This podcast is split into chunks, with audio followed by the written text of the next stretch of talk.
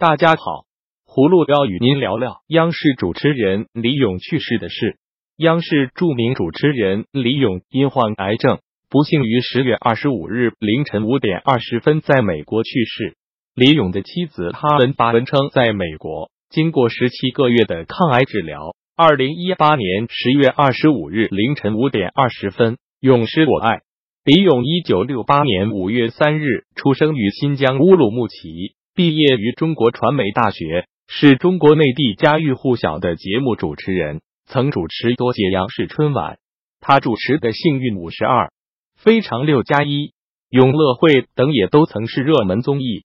二零一三年，李咏人事档案正式从中央电视台转入中国传媒大学，他在传媒大学任教。李咏是无数观众朋友们喜爱的节目主持人，葫芦对他的离世感到痛惜，毕竟才五十岁，正是年富力强的年龄。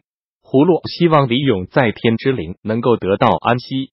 李勇是在美国这个自由的国度去世的，这对执着追求自由和个性的李勇或许是个安慰。接着，葫芦要与您说说刚发生的印尼航空惨案。二十九日上午六时二十分，印度尼西亚狮航 JT 六幺零班机起飞后约十三分钟便与塔台失联。印尼官方证实，这架飞机已经坠毁于距苏卡诺哈达国际机场约二十四公里的爪哇海上。此架班机载有一百八十九人，包含三名孩童和七名机组人员，并有二十名印尼财政部官员。根据中央社报道，机上没有台湾乘客。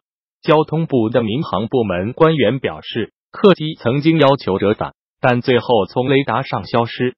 当局指。客机在距离雅加达约七十公里的加拉黄附近海域坠毁，相信沉到海底三十至四十米。印尼搜救部门在附近见到疑似客机残骸，打捞了相信是来自客机的残骸及个人物品。据狮航透露，两名正副飞行员分别有超过六千及五千小时飞行经验，涉事的是波音七三七 MAX 八型号客机。波音趁这款客机更安静和较以前的型号更节省燃油，这款机二零一七年才正式投入服务。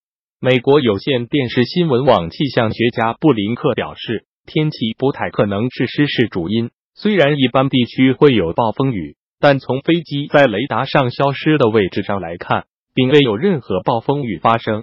葫芦对失航班机的失事深感悲痛，一百八十九个生命就这样消失了。他将给乘客的亲人带来无尽的痛苦。葫芦希望印尼政府尽快查明失事原因，并打捞受难者遗体，妥善处理善后事宜，减轻受难者家属的痛苦。下面，葫芦与您再说说德国总理铁娘子默克尔的事。据来自基民盟人士的消息，在十二月基民盟党代会上，默克尔将不再竞选党主席。不过，六十四岁的默克尔将继续留任总理，直到二零二一年本届任期结束。此外，在基民盟联邦主席团会议上，默克尔表示，这将是他最后一届总理任期，之后他也不会在欧盟担任职务。默克尔担任基民盟党主席已长达十八年，此前他曾强调，党主席和总理职务应该集于一身。在周日黑森州议会选举中。默克尔领导的基民盟得票率为百分之二十七，比上届选举下跌十一点三个百分点。葫芦一直很钦佩默克尔总理，也感谢他为人类和平和发展所做出的贡献。尽管部分德国人反对默克尔接受中东难民，但葫芦支持默克尔的主张。德国在二战时曾对犹太人进行大屠杀，犹太人也曾沦为难民。一些国家，包括中国，都曾给予了帮助。最后，葫芦与您说说联合国五个常任理事国反对禁止核武器条约的事。俄罗斯卫星通讯社十月二十九日报道，俄罗斯、中国、美国、英国和法国发表联合声明，反对禁止核武器条约，表示不会签署该条约。联合声明称：“我们宣布不接受禁止核武器条约。”我们坚定认为，实现无核世界的最佳办法是采取阶段性进程，并考虑到国际安全领域的局势。这种行之有效的核裁军办法已带来切实成果。令全球核武器库大幅削减。报道称，联合国五常在声明中指出，禁止核武器条约并未考虑到在全球实现可持续核裁军所需解决的关键问题，与不扩散核武器条约有冲突。据悉，二零一七年七月七日，联合国以一百二十二票赞成、一票反对、一票弃权通过禁止核武器条约。葫芦被五个常任理事会的声明弄糊涂了。按理说，禁止核武器是好事啊！川普总统与金正恩不就是为禁核的事反复斡旋吗？怎么会反对呢？葫芦仔细一分析，明白他们的观点是：他们反对的其实并不是消除核武器，而只是禁止核武器条约中所提出一系列脱离现实的激进做法。五国还一致强调，大家最终的目标。都是实现一个无核武器的世界。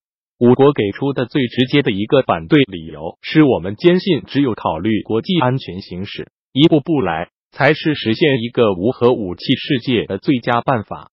之后，联合声明则进一步阐述了禁止核武器条约的几个硬伤，例如忽视了国际安全形势和地区的挑战，也没有增加各国间的互信与透明。甚至还会给核不扩散条约的执行带来阻碍和困难，但葫芦还是反对他们的观点，因为核武器危害了人类的安全和和平，五国都拥有核武器，应该带头销毁核武器。